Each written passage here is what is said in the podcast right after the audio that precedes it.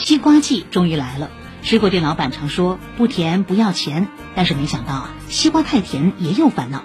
据上官新闻报道，近日上海有一位阿姨在菜场买西瓜，拿回家吃了大半，觉得西瓜太甜了，像是放了糖精，于是拿着剩下的西瓜来找摊主要求退款，还报了警。